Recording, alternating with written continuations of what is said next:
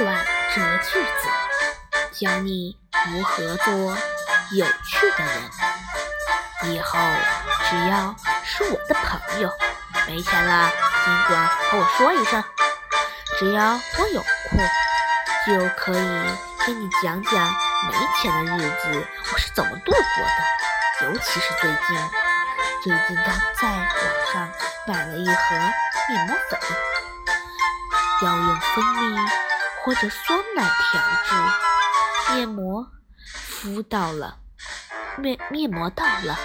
我就到超市里买了一盒酸奶。当我打开酸奶的时候，我觉得脸没有那么重要了。